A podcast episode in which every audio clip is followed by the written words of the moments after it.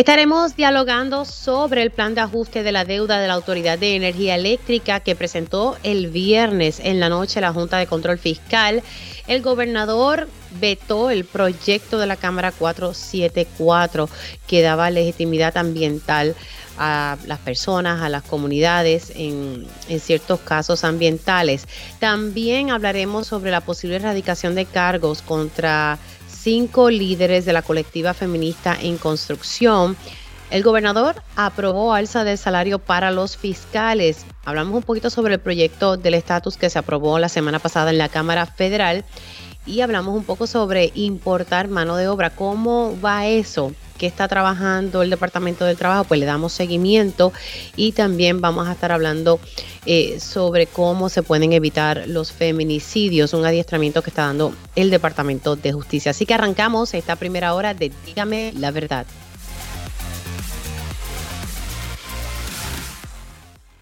Con más de 20 años de experiencia en el periodismo, periodismo ha dedicado su carrera a la búsqueda de la verdad. La verdad, la verdad.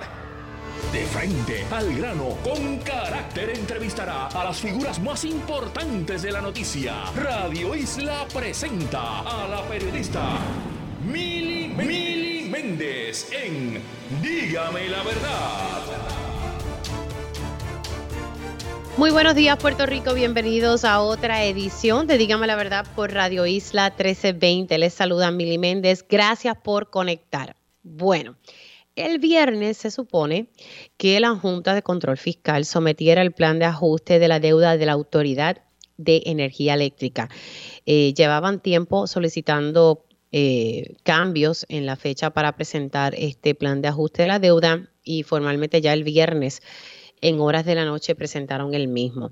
Ustedes saben que ese plan de ajuste de la deuda no es otra cosa de cómo se va a pagar la deuda, que es lo que la Junta de Control Fiscal está ofreciendo a los bonistas eh, y eso también incluye eh, la deuda de retiro que hay que, pagar dentro de la Autoridad de Energía Eléctrica.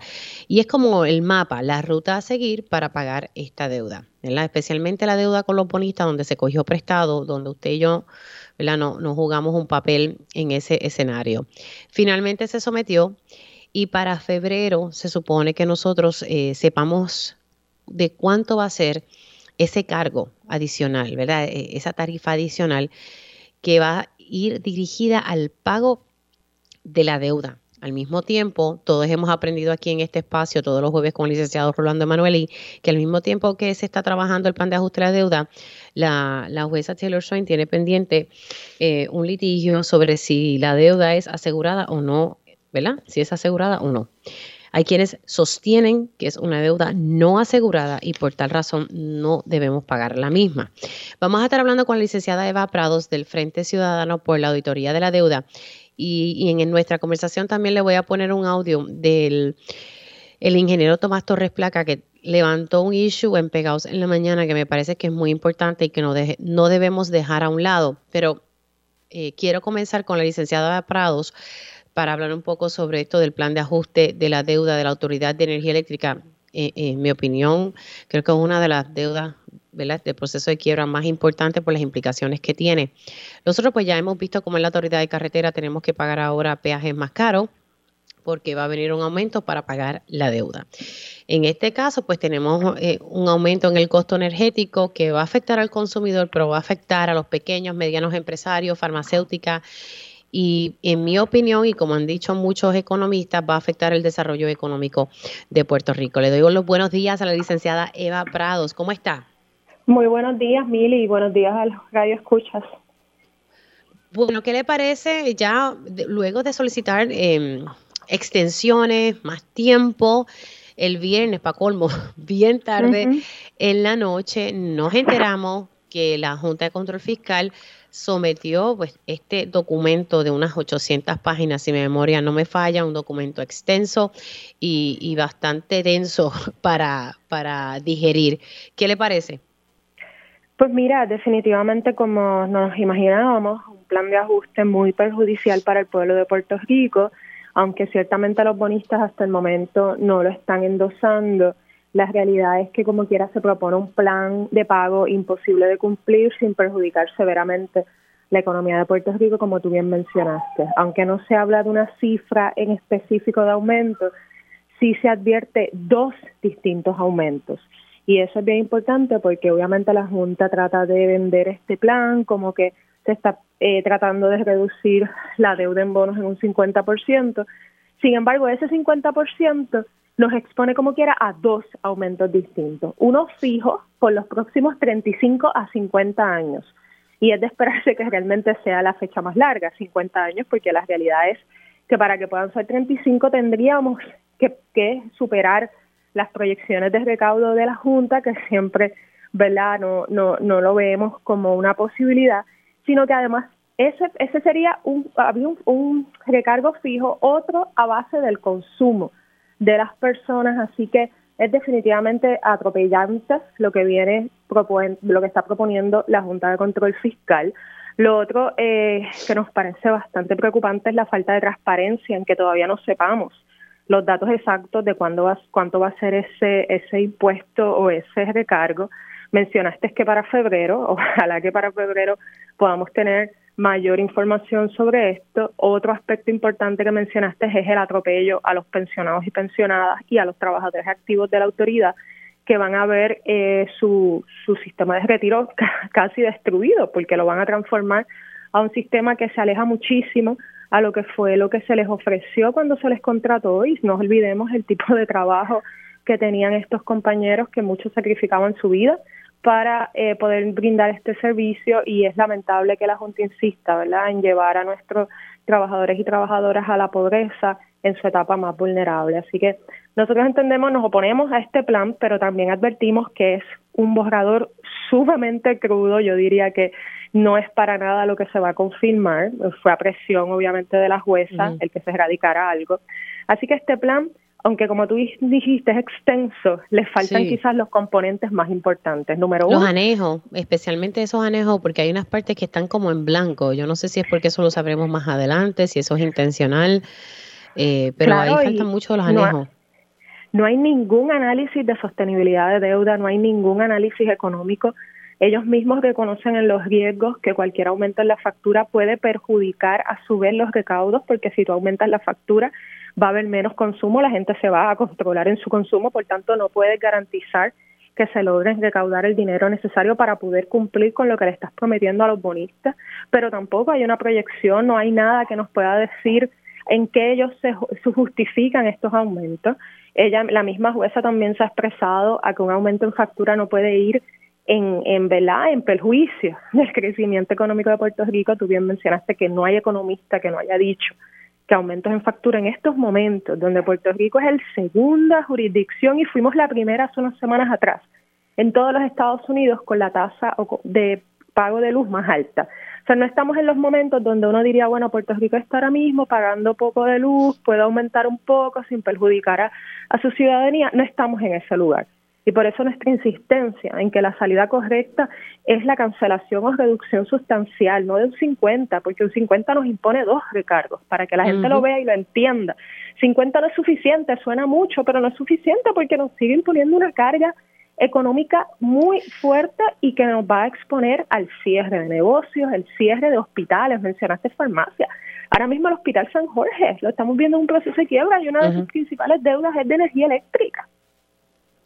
Eso para que ustedes vean, eh, ¿verdad? El impacto que tiene un alto costo de energía eléctrica para todo tipo de negocio, tipo de empresa. La verdad es que es un cargo oneroso y cuando uno dialoga con distintos empresarios, e, eso es lo que te dicen. Eh, a mí lo que me está matando es el costo energético, ¿verdad? Y, la permisología, que es un reto es sacar aquí la permisología en, Puerto Rico. Pero quisiera enfatizar, ¿verdad? Un poco, me, estabas diciendo que hay dos cosas aquí y, me llama la atención. O sea, podríamos, no, sabe, no sabemos de cuánto, pero se habla de un cargo fijo de 35 a 50 años y un cargo base a base del consumo. O sea, aquí nos están espetando dos aumentos. Dos aumentos. Uno que va a ir, ¿verdad? A todo el mundo supuestamente por igual que se llama, lo dicen los gringos, un flat fee. Va a ser una cantidad que esa fue la que un poco se empezó a mencionar, que si de 23, que si de 26. Sí, sí, que lo, sacamos aquí precisamente en este espacio. Y después la Junta trató de negarlo. claro, definitivamente, lamentablemente, nuestra, nuestras impresiones a base de, de los datos y de lo que se está mirando es que estaríamos hablando probablemente de un pago eh, fijo de más de 20 dólares más un, un cargo adicional dependiendo de tu consumo. Entonces, sí hay que reconocer, aunque no sabemos si esto al final va, se va a, a ejecutar, que ellos parecen eximir en este plan de ajuste a las personas que viven en vivienda pública y personas de, recursos más bajos, aquellos que cualifican para cupones, lo cual por lo menos nos da una esperanza de que algo han escuchado de todo lo que se discutió en el 2019, de que estos aumentos fijos, por más que todo el mundo dijera, ya no, a todos nos va a costar lo mismo, no, porque hay personas con recursos económicos mucho más limitados y podía comprometer grandemente los ingresos familiares de las familias más pobres. Parecería, pero eso es algo que no vamos a saber todavía porque es bien escueto el lenguaje al respecto. Pero por lo menos eso sí nos parece importante, que se vaya a eximir a los grupos de más pobres, pero como quiera eso representaría un impacto, un impacto mayor, porque son menos entonces personas aportando y sin, sin lugar a duda va a tener un impacto mayor en los comerciantes y en los grupos de trabajadores. Exacto. Porque uno, uno favorece, ¿verdad?, que las personas que no tienen los recursos eh, y que se le dé este alivio, pero eso significa que para lograr el, objetivo, la meta, eh, hay otros sectores que van a tener que van a tener eh, el, gran peso, el mayor peso a la hora de pagar.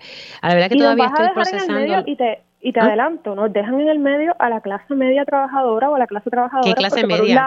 ¿Qué clase media si estamos desapareciendo? Porque tienes por un lado los grupos, pues como mencionaste, de, de, más limitados recursos económicos, pero por otro lado tienes a los más pudientes que se están transfiriendo energías renovables. Así que estamos como el, el, el, grupito, nos vamos a ver, nos vamos a conocer cuáles son los que nos quedamos, porque somos los mismos que realmente no tenemos ni capacidad, tenemos un poquito de, de más capacidad para poder pagar nuestras cosas, pero no tenemos la capacidad para poder comprar placas solares. Y vamos a estar pagando más por un sistema eléctrico deteriorado. Ay, padre, de verdad que, y, eso del flat fee, eh, ponle que sea exacto, más o menos lo que se le había ofrecido en el pasado que estará, estoy segura, por encima de los 20 dólares. Entonces, a eso tú le vas a sumar eh, dependiendo del consumo. Ahora, no sé si dentro de ese plan, no sé si, si tengas esa información, señora, estamos hablando con la licenciada Eva Prados del Frente Ciudadano por la Auditoría de la Deuda. Ahí se habla qué va a pasar con aquellas personas que han decidido eh, tener sus placas solares, eh, tener energía renovable, porque no sé si te acuerdas que se hablaba de un impuesto al sol en el antiguo RSA eh, que se hablaba de, de, más o menos, no, recuerdo cuánto eran los centavos, pero se le iba a poner un impuesto al sol, le conocíamos como el impuesto al sol. Todavía no surge claramente del escrito, obviamente estamos revisándolo con mucho detenimiento, mencionaste como bien dijiste, son cientos y cientos de páginas que el detalle no está claro eh, de salir, de poder identificar por dónde, porque hay muchas maneras en que se puede afectar a, lo, a las personas que están transicionando a sistemas renovables pero por el momento no surge claramente, hemos estado mirando con detenimiento, pero también vuelvo a repetir, esto es un documento que ¿verdad? es prematuro, la misma Junta lo ha dicho, ha sido forzado a radicar un plan donde ellos todavía no estaban listos para presentar todo lo que ellos eh, proponen presentar, pero ciertamente hay que estar bien vigilantes y vamos a seguir revisando el documento a ver si podemos eh, sacar algún tipo de información, pero por el momento lo que tiene que ver con la cantidad fija de la, o sea, la, cantidad de dólares y centavos, cuánto sería el aumento, todavía no surge. Y lo que tiene que ver con eh, el impacto en grupos que están transicionando tampoco surge claramente, pero eso no necesariamente tampoco tiene que ser directamente parte del plan de ajuste de la deuda. Muchas veces esta información surge más bien de los planes fiscales, que a su vez la Junta los va cambiando mientras va llegando a acuerdos con los bonistas.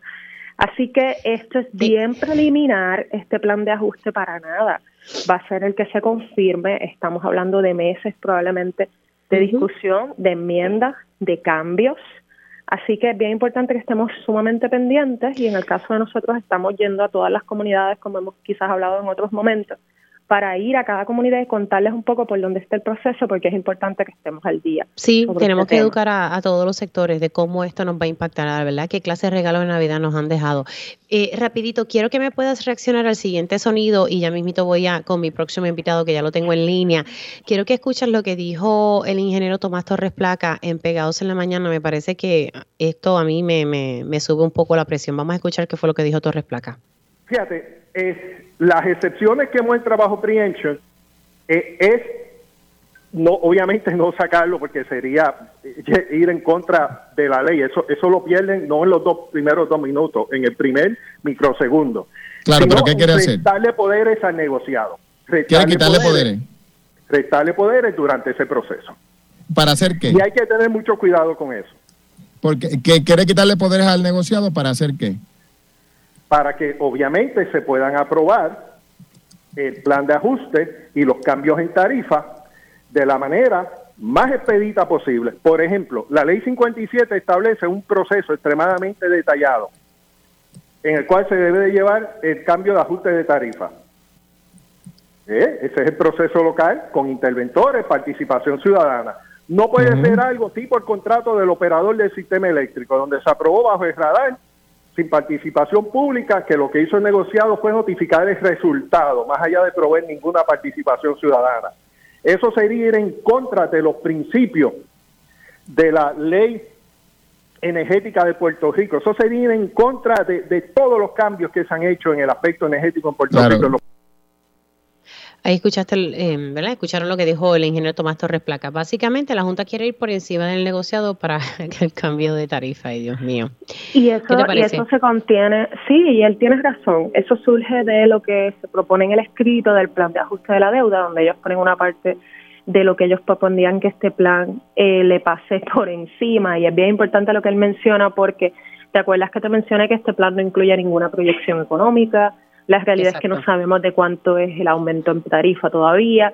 Así que eh, las implicaciones que eso tiene y, la, y el análisis económico no está. Entonces, de repente, en un proceso que ya está establecido con expertos en el tema, que es el negociado, donde, como él bien menciona, hay oportunidad de poder participar e intervenir, eh, se le pase por encima. Y cuando dice se le pase por encima es que sencillamente se ignore para entonces aprobarlo a través del proceso judicial, que solamente van a haber unos actores que van a poder participar, que es la Junta, diciendo lo que les da la gana.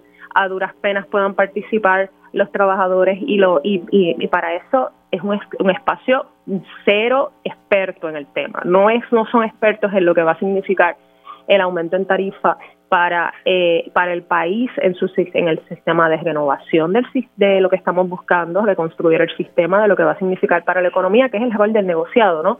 Así que tiene toda la razón, ¿verdad? Este Torres Placa, que eso también surge del plan y es nefasto ese, ese aspecto. A mí es un escándalo. Se, trata de ir por encima.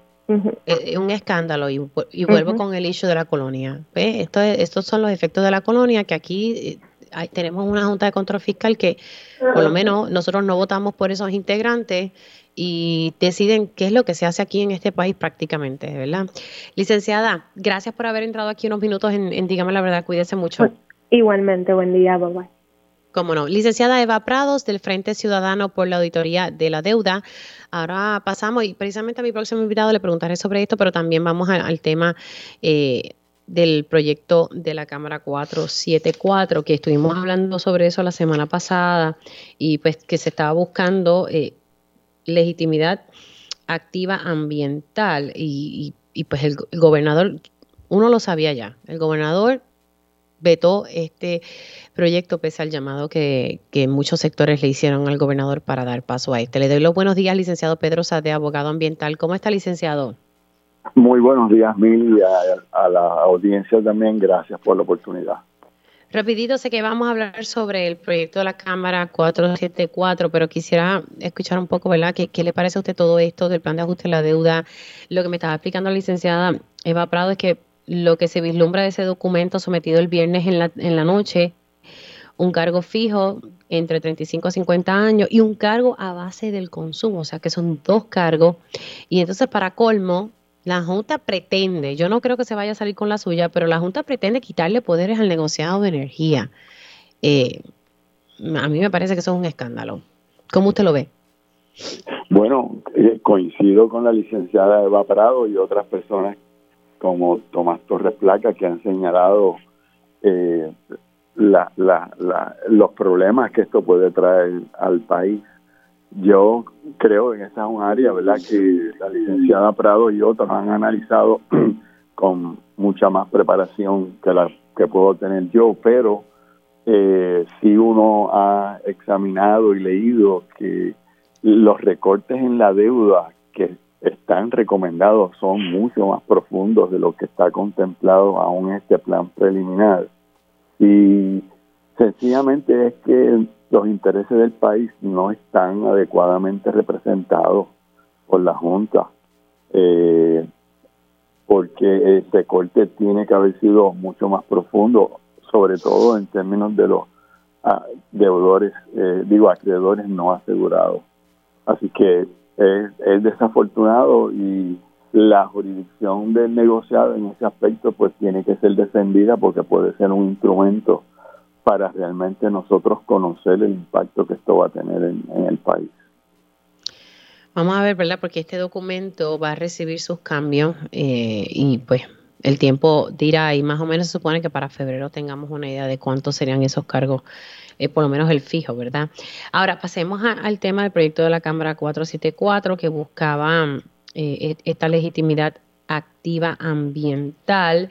Se me había eh, explicado que se buscaba este, esta legitimidad ante los tribunales porque recientemente se llevó un caso y el tribunal ni siquiera vio el mérito del mismo porque entendía que esta comunidad no tenía legitimidad activa ambiental y precisamente e, eso era lo que buscaba este proyecto de la Cámara, que no es que si un ciudadano gritaba pues se paralizaba un proyecto, eso no es así como tal vez se trató de proyectar. Eh, ¿Cuál es ahora el, siguiente paso? Porque el gobernador lamentablemente lo vetó y estuve leyendo aquí en el periódico El Vocero, buscarlo aquí, que por lo menos en la Cámara se habla, se habla de tal vez ir por encima del, del veto del gobernador. ¿Cómo usted lo ve?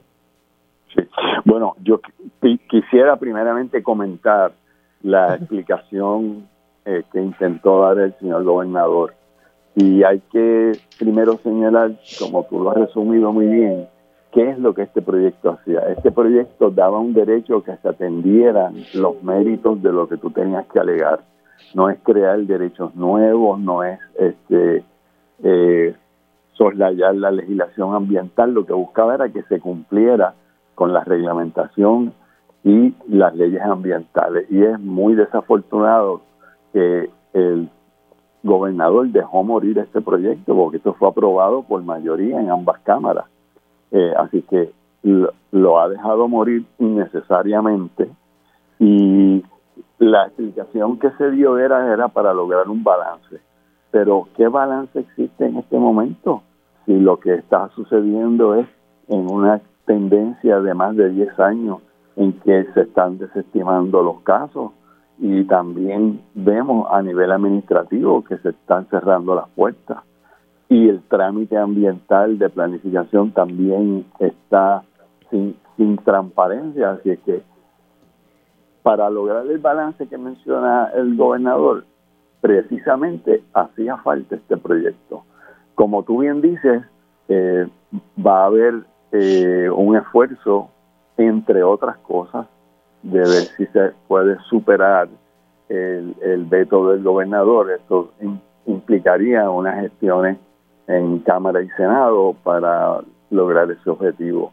Mi visión particular es que eso no es lo único que tendríamos que hacer yo creo que hay que también continuar la educación, seguir planteando el problema de la protección ambiental y la falta de acceso a la justicia eh, y eh, en casos específicos plantear este asunto. Eh, por ejemplo, hoy se dio a la luz pública un problema de falta de transparencia porque el Departamento de Recursos Naturales no ha querido entregarle a la comunidad el plan de cierre del vertedero de Arecibo. No es directamente relacionado al, a la creación de la legitimación ambiental que estamos hablando, pero sí tiene que ver con cómo se están manejando los asuntos públicos con relación al ambiente, que no hay la transparencia y la equidad que necesitamos. Así es que por eso es que ha sido un grave error de parte del gobernador eh, y señala los mismos argumentos que la Asociación de Constructores y la Cámara de Comercio que se lanzaron a una campaña de, horror y de, y de medias verdades. Eh, y el gobernador adopta al menos uno de esos argumentos indicando que va a haber una proliferación de, de pleitos. Y eso son. Ay, ay, ay. Y todo lo que ha surgido, por ejemplo, con eh, la situación en el condominio allá en Rincón es porque las comunidades se movieron y si es que no se mueven, sabrá Dios cómo hubiese terminado ese escenario. Me llamó la atención, ya con esto me, tengo que ir a, la pausa. O sea, hay un plan de cierre para el vertedero de Arecibo. Finalmente llegó el día de cierre para el vertedero de Arecibo. Sí, pero esto es una larga, una, un largo proceso y, los, los líderes de los vecinos tienen todos los datos, pero este no es el único plan de cierre. Aquí ha habido varios planes de cierre y sin embargo se sigue operando, como ellos muy bien han señalado. Bueno, licenciado, nos mantenemos en comunicación. Cuídese mucho pues y felicidades en estas Navidades. Y, igual a ti, a tu familia, muchísimas gracias. Como no, ustedes escucharon al licenciado Pedro Sade, abogado ambiental, hablando un, poco, ¿verdad?, sobre el veto eh, del gobernador, sobre el proyecto que buscaba darle legitimidad activa ambiental a un ciudadano, a las comunidades, eh, en caso de que se estuviesen violando las leyes eh, ambientales, que pudiesen llevar un recurso ante los tribunales y que el tribunal le reconociera legitimidad y pudiese ver el caso en sus méritos. Esto no implica eh, que se paralizan los proyectos, ver los casos en sus méritos, cada parte presenta sus estudios como, como un caso cualquiera. Y al final del día pues se decide, pero que se le dé ese standing, yo lo veo así, que, el tribunal reconozca el standing de las comunidades eh, o líderes comunitarios y que de por sí ya llevar un caso a los tribunales cuesta chavito, ¿verdad? Y, y que las comunidades, las comunidades hagan ese sacrificio, pues nada, y que el tribunal no lo reconozca, pues. Veremos aquí si la legislatura, y para que se pueda ir por encima del veto del gobernador, hay que obtener votos del Partido Nuevo Progresista. Ahí está el reto. Hacemos una pausa y al regreso hablamos sobre la posible erradicación de cargos contra un grupo eh, de líderes de la colectiva feminista en construcción.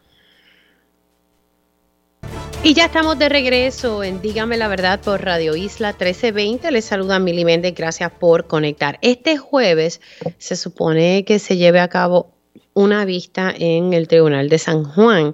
En la misma se supone que pues se evalúe eh, la prueba que tenga el ministerio contra un grupo que forma parte de la colectiva feminista en construcción, todo pues relacionado a un edificio que, que ellas limpiaron pusieron al día y, entonces eh, se les acusó, ¿verdad?, de, entrar a este edificio sin los permisos, pero quiero que sea Sofía Vázquez quien me pueda explicar todos los detalles de lo que ha pasado y, pues que hay esta vista judicial el próximo jueves. Sofía Vázquez, portavoz de la colectiva feminista en construcción. Buenos días, ¿cómo estás?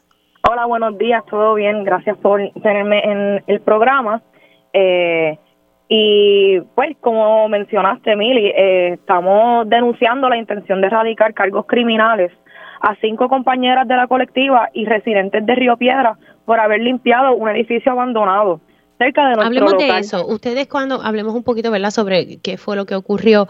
O sea, ustedes eh, vieron un edificio abandonado en Río Piedra. Estamos hablando, me imagino que el casco por allí en Río Piedra y decidieron tratar de habilitar el mismo. Cuéntame un poquito, ¿verdad?, qué fue lo que ustedes hicieron y, hasta el día de hoy.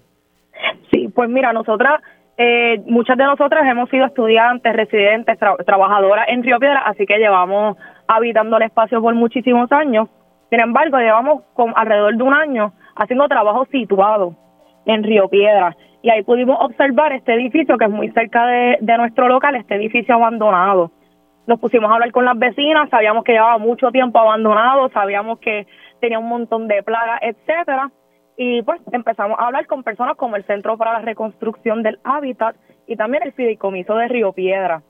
Y luego de unas conversaciones y pues ver lo deteriorado que estaba el edificio, decidimos convocar públicamente una brigada de limpieza para el 24 de septiembre. Ese día eh, intentamos acondicionar eh, el espacio, eh, como mencionaste, pues limpiamos, sacamos muchísimos escombros, sacamos tres camiones de escombros y y pues de ahí, ¿verdad? Este teníamos estábamos pues en proceso de limpiar, no se completó todo ese día porque el deterioro era demasiado. Eh, luego de eso, ¿verdad? Eh, ya llevábamos bastante tiempo que estábamos observando que la policía municipal y la, la policía estatal daban rondas por nuestros espacios, sin embargo, luego de esa limpieza comenzamos a observar que esas rondas eh, aumentaron de manera significativa. Por darte un ejemplo, en una actividad que pudiésemos hacer al aire libre, en hora y media podían pasar de seis a siete veces las patrullas. Además de, este verdad asedio por parte de la policía, recibimos intervenciones directas por parte de la policía municipal, la policía estatal e incluso una fiscal del Departamento de Justicia. Eh, en estas intervenciones eh, se nos informó que había una supuesta querella en nuestra contra por la limpieza. No se nos informó de qué cargos se radicarían ni nada por el estilo e incluso ni se nos dijo que estaban en proceso de investigación y de interrogarnos por, por esta supuesta querella. Y así las cosas. Pero eso fue eh, que la fiscal llegó allí al edificio, llegó al edificio y les dijo que existía una querella. Eh, la fiscal llegó a, a, nuestro local, no al edificio antes mencionado abandonado, eh, y ahí se nos informó que había una querella y que había una posibilidad de erradicación de cargos criminales. Esto resultó pues que a las, a las semanas le llegaron a cuatro compañeras una citación para octubre para la erradicación de, cargos criminales. Esta vista no se dio porque ni, ni el fiscal ni, ni la gente que hizo la investigación se personaron al tribunal, así que nada pasó. Luego de esto se volvió a citar a las cuatro compañeras para noviembre y en esta cita de noviembre nos enteramos que no eran cuatro compañeras las citadas, sino cinco, a esta quinta compañera no se le citó debidamente y ahí pues la, la perdóname, la vista se movió para el este jueves 22 de diciembre a las 10 de la mañana, donde nosotras sí estamos convocando una manifestación exigiendo que no se le radiquen cargos a ninguna de las personas citadas y también eh, exigiendo que, se deje este asedio en contra de nuestra organización por parte de, de, la Policía Municipal, por parte de la Policía Estatal y también por el Departamento de Justicia que insiste, ¿verdad?, en esta posible erradicación de cargos. ¿De quién, no sé si ustedes tengan esa información, de quién es el edificio? En algún momento, no sé, el dueño, la dueña de este edificio, de momento vio que, ¿verdad? No, no había atendido el, el local, pero de momento vio que había un movimiento y se quejó, no sé, ¿le dieron detalles sobre eso? Este, lo, eh, nosotras, como, como comenté, hicimos las investigaciones correspondientes, tuvimos la ayuda del Centro para la Reconstrucción del Hábitat e incluso ¿Y nadie apareció? Que, que llevaban años y años ahí no conocían quién eran las personas dueñas del edificio. Ok, o sea que ellos desconocían, nadie sabe. Y, pero entonces a la hora de erradicarle a ustedes cargo, ¿eso está, ese detalle se lo dieron a ustedes? ¿Le, han dado más información o simplemente le dijeron, mira, vamos a someter cargos y ya? No, pues no, no tenemos absolutamente nada de información. No sabemos quién radicó la, la querella, no tenemos detalles. Eh, lo que sabemos es que tenemos a cinco compañeras citadas para este jueves para la posible erradicación de, de cargos criminales y no dejamos también de denunciar no solo la, la citación para los cargos criminales, sino que eh, llevamos meses denunciando eh, el asedio por parte de, del gobierno, en términos de la policía municipal y la policía estatal, eh, a nuestra organización. Claro, pero ¿Han surgido otros incidentes en contra de ustedes, además de este eh, por el cual, ¿verdad? El jueves ustedes tienen cita en, en el tribunal. Bueno, incidentes si se refiere a otro tipo de citación por cargos criminales. No, no, pues, pues otro tipo de incidente con la policía, eh, porque, ¿verdad? Eh, ¿O es solamente este incidente en particular? No, pero eh, como comenté, hemos, ¿verdad? Las patrullas que han dado rondas también eh, en algún, en, me parece que fue en septiembre, también denunciamos eh, la, la intimidación de policías, ¿verdad? Aparecieron por nuestra oficina policías con armas largas haciendo una supuesta búsqueda de algún de algunos objetos que según ellos tenían un, un información, pero sabemos, ¿verdad?, que estas cosas no se dan de, de ¿verdad?, no son coincidencias cuando se trata de, organizaciones políticas y sabemos y lo reconocemos y también lo denunciamos. Ok, sabe, pero todo básicamente se relaciona también a, a, este incidente con el edificio, ¿verdad? Que, ustedes limpiaron. Al fin y al cabo, ¿qué, qué, pasó con el edificio? ¿Tuvieron que dejarle seguir eh, con ese proceso de limpieza? Nosotras eh, hicimos otra limpieza, eh, pero al momento, pues, el, edificio no es habitable. Nosotras no, nadie realmente debe entrar. Ese edificio está lleno de, pues, probablemente asbestos, como comenté, tiene plagas, tiene mosquitos, tiene cucarachas, aunque nosotras comenzamos, ¿verdad? Esto, este ejercicio de mitigación de los daños que estaba haciendo la comunidad. Bueno, la manifestación entonces es este jueves a qué hora? Este jueves a las 10 de la mañana en el Tribunal de San Juan en Atorrey estamos convocando a todas las personas que se manifiesten contra la represión política y exigiendo que no se le radiquen eh, cargos criminales a ninguna de las personas citadas. Así que este jueves a las 10 de la mañana, eh, frente allí al Tribunal de San Juan, allí en, en Atorrey. Sí. Bueno, Sofía, gracias por haber estado aquí en, en Digamos la Verdad. Cuídate mucho. Gracias a ustedes. Les vemos el jueves. Cómo no, cuídate mucho. Sofía Vázquez, portavoz de Colectiva Feminista en Construcción, hablando eh, de esta manifestación que van a llevar a cabo el jueves a las 10 de la mañana frente al Tribunal de San Juan. Y es que se le pues, hay una vista eh, para la posible erradicación de cargos por usurpación luego de ellas eh, comenzar un proceso de limpieza en un edificio abandonado en Río piedras. Hacemos una pausa aquí en la Verdad por Radio Isla 1320 y gobernador aprobó alza de salario para los fiscales. Y de regreso aquí en Dígame la Verdad por Radio Isla 1320. Vamos a hablar ahora, el pasado em, viernes o jueves, no recuerdo bien, estuvimos hablando un poco sobre la situación, creo que fue el jueves, de los fiscales que hace unos 20 años eh, no se les había aumentado el salario y me estaban ¿verdad? comentando un poco e-, el, escenario de los fiscales, eh, ¿verdad? Hay, mucho nombramiento que son nombramientos eh, temporeros, ¿verdad? Son puestos transitorios y no de carrera, pero aquellos fiscales que están en sus puestos de carrera eh, no, no han visto un aumento de salario y que hay ¿verdad? muchas plazas vacantes. Se le hacía un llamado al gobernador para firmar el proyecto de la Cámara 1343 que pues crearía justicia salarial eh, para los fiscales y también tengo entendido eh, para los procuradores y, o procuradoras, sí, procuradores de asuntos de menores y de familia, así como eh, registradores de la propiedad y procurador general adscritos al Departamento de Justicia. Eh, cabe destacar ¿verdad? que en el plan este de retribución reclasificación que se está trabajando por parte del Ejecutivo, pues no, no incluía a los fiscales. Precisamente tengo en línea telefónica al presidente de la Asociación de Fiscales, el fiscal Javier Rivera. Buenos días, ¿cómo está? Saludos, Emily, y gracias por la invitación nuevamente a tu programa. Bueno, eh, se logró, ¿verdad?, eh, que el gobernador firme este, este proyecto. ¿Cómo, ¿Cómo se siente? ¿Cuál es el ánimo de los fiscales? Bueno, el ánimo es uno eh, esperanzador, ¿verdad? Ciertamente fue una lucha que llevábamos meses, porque obviamente, como sabes, el proyecto nace en la Cámara de Representantes en la sesión legislativa pasada en la, la, antipasada, debo decir, esta que culminó recientemente eh, a finales de noviembre, fue la lucha en el Senado para que se aprobara y en ambos cuerpos, como, como había explicado previamente, fue una decisión unánime, un voto unánime por parte de todos los legisladores. Eh, así que en, los pasadas, en las pasadas semanas eh, nuestro esfuerzo fue dirigido a la fortaleza y recibimos la noticia en el día de ayer que el, que el gobernador eh, firmó la medida.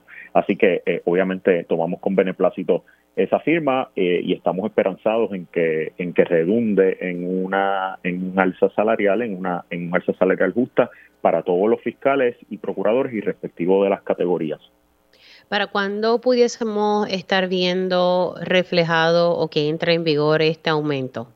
La medida establece que, que entra en vigor el, el 1 de enero este, esa fecha se tomó como base toda vez que según la, el propio plan de clasificación y retribución que se estaba discutiendo y que se ha estado publicando por la OATRH y por la Junta de Control Fiscal, esa era la fecha en que entraba en vigor el referido plan, que como bien indicaste previo, previo a, recibirme en el programa, pues nosotros no formamos parte de ese plan por razón de que nuestros puestos son nombramientos. Eh, pero en efecto, le han podido confirmar, yo sé que esto está recién firmado, que ya a partir del primero de enero ustedes verán ese aumento reflejado o me imagino que esto tomará un tiempito más. E, eso es lo que establece la ley, la fecha del 1 de enero. Nosotros, posterior a la firma, que, apenas nos enteramos ayer domingo, no hemos tenido ninguna otra conversación. Entiendo que en los próximos días eh, tendremos más claridad en cuanto, en cuanto a la fecha en que comienza en vigor y si hay algún cambio relacionado a eso.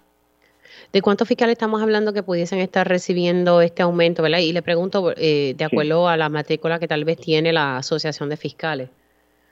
Eh, la, matrícula de asociación de fiscales compone sobre 150 fiscales, entendemos que el número era 160 y pico, pero esto va a impactar al, a la totalidad de los fiscales y procuradores. entiendo que son un poco más de 200, 200 y pico los, los, los empleados que son procuradores y fiscales. Ok, o sea que estaríamos hablando sobre 200 empleados eh, que estarían beneficiándose de este aumento. Eso es así, sí. Ok. Ahora, em, habíamos hablado en el pasado eh, de la importancia de que esto se, se, aprobara. ¿Por qué? Porque si no, entonces se estaría viendo una, una fuga de fiscales, eh, de, que por lo menos, como digo yo, los que tienen las canas, sabemos que hay nuevos fiscales pero es importante esas canas, ¿verdad? Para que los que están entrando puedan trabajar mano a mano o a la par con, los fiscales que tienen mayor experiencia. Y al firmar este proyecto se frena esa salida de fiscales con experiencia. E, ese, es nuestra, eso es nuestro pensar. Yo creo que va a servir eh, para que los fiscales que de alguna forma estaban considerando eh, eh, ¿verdad? irse a algún otro tipo de práctica o que estaban contemplando eh, cierto descontento por la propia razón de que además de la falta de recursos que hablábamos, obviamente el hecho de que no hayamos recibido un aumento en más de 20 años era, era un aspecto que mucha gente toma en consideración. Nosotros creemos que, que de haber una, una justicia salarial a través de este proyecto va a frenar esa salida de fiscales y, y tal vez fomenta incluso que, que compañeros con, con experiencia, compañeros abogados vean se vean este, movidos a, incluso a solicitar como, como fiscal. Y, y debo aclarar también que obviamente los compañeros que son fiscales auxiliares, esos compañeros, eh, perdóname, fiscales especiales, esos compañeros que mencionabas que son abogados eh, contratados eh, eh, a tenor con el plan de clasificación y retribución, entendemos se ven beneficiados o se verían beneficiados a unos puestos de abogados eh, propiamente con designación de fiscal especial, así que esperamos que a ellos también se les haga justicia porque ciertamente eh, también trabajan día a día en pro de, la, de las víctimas de delito. Esos son los fiscales que, que estaban trabajando o que por lo menos fueron nombrados eh, en la división, en su mayoría, en la división de violencia doméstica. Eso es así, eso es así. Estos son los compañeros fiscales que recibieron unos nombramientos como abogados y que se les hace una designación como fiscales especiales y en su mayoría, como mencionas, pues están trabajando eh, o están formando parte de las distintas unidades de violencia doméstica alrededor de la isla y que ciertamente eh, eh, tienen una carga laboral también significativa. Esperamos que ellos también puedan ser beneficiados, ellos sí a través del plan de clasificación y retribución, entonces los fiscales, nosotros, los fiscales auxiliares y demás funcionarios que componen el Ministerio Público, pues a través del proyecto que se acaba de aprobar. Y, con esto, pues tal vez se hace más fácil eh, poder contratar más o menos esos 50, tal vez son más fiscales de carrera que son necesarios eh, para, ¿verdad? Que para bajar un poco la carga de, casos de los fiscales que están activos ahora. Correcto, eso es una decisión obviamente que toma el Ejecutivo y en consulta con el Legislativo, porque como pues eh, conocemos es, un proceso de nombramiento del, del primer Ejecutivo. entendemos que son es un número bastante grande de vacantes que hay ahora mismo y que se justifica eh, el, que sean llenadas eh, este tipo de vacantes porque obviamente sabemos que la carga eh, de los fiscales es una amplia. Sí, no, sin duda. Bueno, fiscal, gracias. Gracias por haber entrado aquí unos minutos en, en Digamos la Verdad. Cuídense mucho. Igualmente. Cómo no. Ahí ustedes escucharon al presidente de la Asociación de Fiscales, eh, Javier Rivera, que el pasado jueves estuvo dialogando con nosotros aquí en este espacio, pues eh, pidiéndole al gobernador que firmara eh, el, alza de salario para los fiscales y aquí se benefician también los procuradores. Y, en ese entonces, el jueves, estábamos hablando sobre el Purple Flu, que, y era ¿verdad? un llamado de ausentismo que se estaba haciendo a través de las redes sociales. El presidente de la Asociación de Fiscales obviamente se separó eh, de ese llamado. Lo que sí dijo es que pues podían entender, ¿verdad?, a quienes estuviesen haciendo ese llamado, pero que ellos no estaban relacionados a ese llamado Purple nosotros vamos a hacer una pausa y al regreso vamos a estar dialogando con el secretario general del PIB sobre el proyecto de estatus que se aprobó la semana pasada en la Cámara Federal. Hablaremos un poco, ¿verdad?, sobre el alza en el costo energético. Ya ustedes escucharon aquí en este programa la licenciada Eva Prados explicándonos que el, el, documento que se presentó el viernes en la noche, el plan de ajuste de la deuda de la Autoridad de Energía Eléctrica, contempla, no dice cuánto, pero contempla dos cargos. Uno fijo, que duraría entre 35 a 50 años, y otro cargo a base del consumo. De igual manera, la licenciada Eva Prados dejó claro que también, aunque ella me dice que no está Claro, pero que da a entender que van a eximir tal vez los residentes eh, de vivienda pública y aquellas personas de escasos recursos. ¿Cómo se haría esto? Pues eso nos iremos enterando según va pasando el tiempo. Hacemos una pausa y al regreso continuamos con, este tema y el proyecto de estatus. Hablaremos sobre el proyecto de estatus aprobado la semana pasada en la Cámara Federal. También tocaremos el tema de que la Junta de Control Fiscal quiere quitarle poderes al negociado de energía para cambiar las tarifas como parte del plan de ajuste de la deuda de la Autoridad de Energía Eléctrica. Hablaremos sobre las tasas de empleo y desempleo y cómo va el Departamento del Trabajo con el esfuerzo de importar mano de obra para la reconstrucción, luego, ¿verdad?, de que ya se están desembolsando todos los millones de dólares del gobierno federal. También hablaremos cómo el Departamento de Justicia está trabajando para adiestrar a los fiscales en casos de feminicidios. Así que arrancamos esta segunda hora de Dígame la verdad. Conéctate a radioisla.tv para ver las reacciones de las entrevistas en vivo. En vivo. Esto es Dígame la verdad con Mili Méndez. Y ya oficialmente estamos en la segunda hora de este espacio.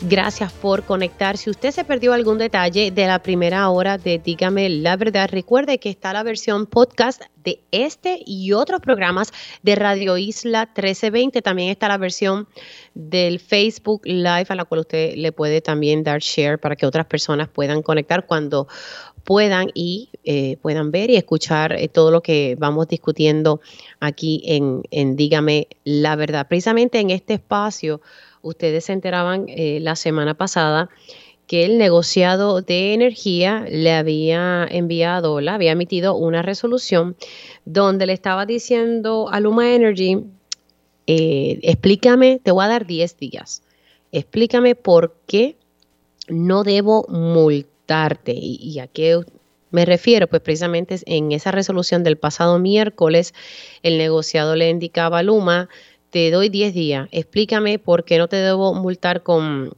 con 25 mil dólares diarios, ¿verdad? Esa es la, multa que pudiese enfrentar eh, Luma Energy.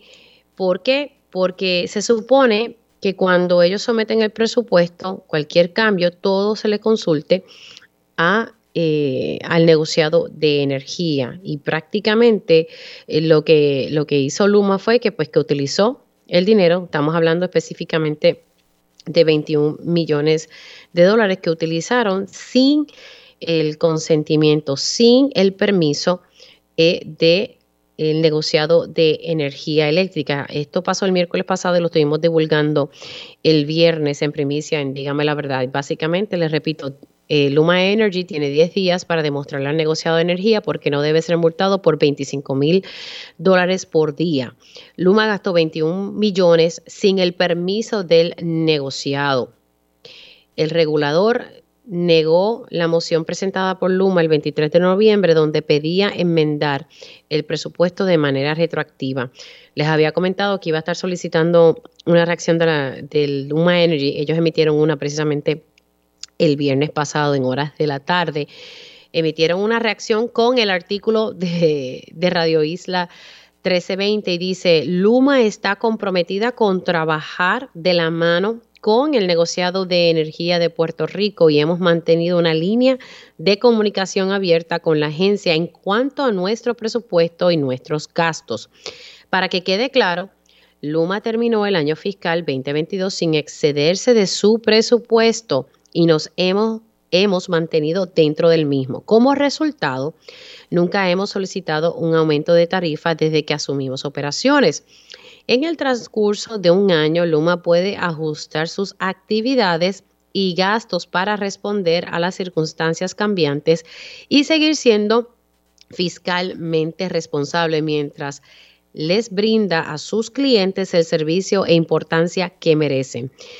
Esperamos poder proporcionarle al negociado de energía de Puerto Rico información adicional y aclarar cualquier duda. Esas fueron las reacciones escritas por parte de Luma Energy a la información que sacamos aquí en primicia en Radio Isla 1320 en este espacio y que luego ¿verdad? vimos que otros medios eh, reseñaron y Metro que siempre ¿verdad? No, nos da el, el debido crédito. Bueno, señores, son las 10 y 58 y ahora sí que voy con el licenciado Juan Dalmau. Dígame la verdad. Ahora se une a la conversación el abogado y líder independentista Juan Dalmau. Y ya estamos aquí con el licenciado, con el profesor Juan Dalmau y secretario general del PIB. ¿Cómo estamos? Buenos días. Saludos Mili, buenos días para ti, buenos días para toda la audiencia y aprovecho para, para desearles ya en estos próximos días eh, una feliz Nochebuena y una, una feliz Navidad. Ay, sí, Dios mío, que llegue, que llegue para eh, celebrar ya en familia. Bueno, eh, le voy a pedir una reacción en torno a lo que estaba comentando, que habíamos sacado el viernes pasado aquí precisamente en este espacio donde el negociador le está diciendo a Luma, sabes que no pediste permiso, eh, no me pidas perdón, pide permiso en, en este proceso y explícame por qué no debo multarte. Y la multita no es, no es cualquier cosa, estamos hablando de una multa posiblemente de 25 mil dólares diarios. Bueno, mira, mi primera reacción es que al comunicado de prensa que tú lees de Luma Energy en respuesta al señalamiento del negociado de energía de Puerto Rico, es que no respondieron. Si te fijas, es un comunicado preparado más bien con el objetivo eh, de limpiar cara, promocionarse como quienes están trabajando, pero en ningún momento explican por qué utilizaron sin autorización del negociado millones de dólares eh, que, que debieron haber sido consultados y autorizados por el negociado de energía de Puerto Rico. Así que ese comunicado dice absolutamente nada. Lo que me lleva a mi segunda reacción. ¿Por qué Luma Energy se siente que puede actuar como quien es a prueba de bala? O sea, está exento de toda responsabilidad pública. Primero, lo hace porque eh, el gobernador de Puerto Rico se ha convertido en su principal abogado de defensa y ha habido una incapacidad absoluta de fiscalización, de exigencias de cumplimiento sobre métricas establecidas que no se han establecido y por lo tanto eh, Luma se ha sentido que tiene una protección del gobernador y del liderato del PNP para actuar con patente de corso, hacer lo que quieran sin responder.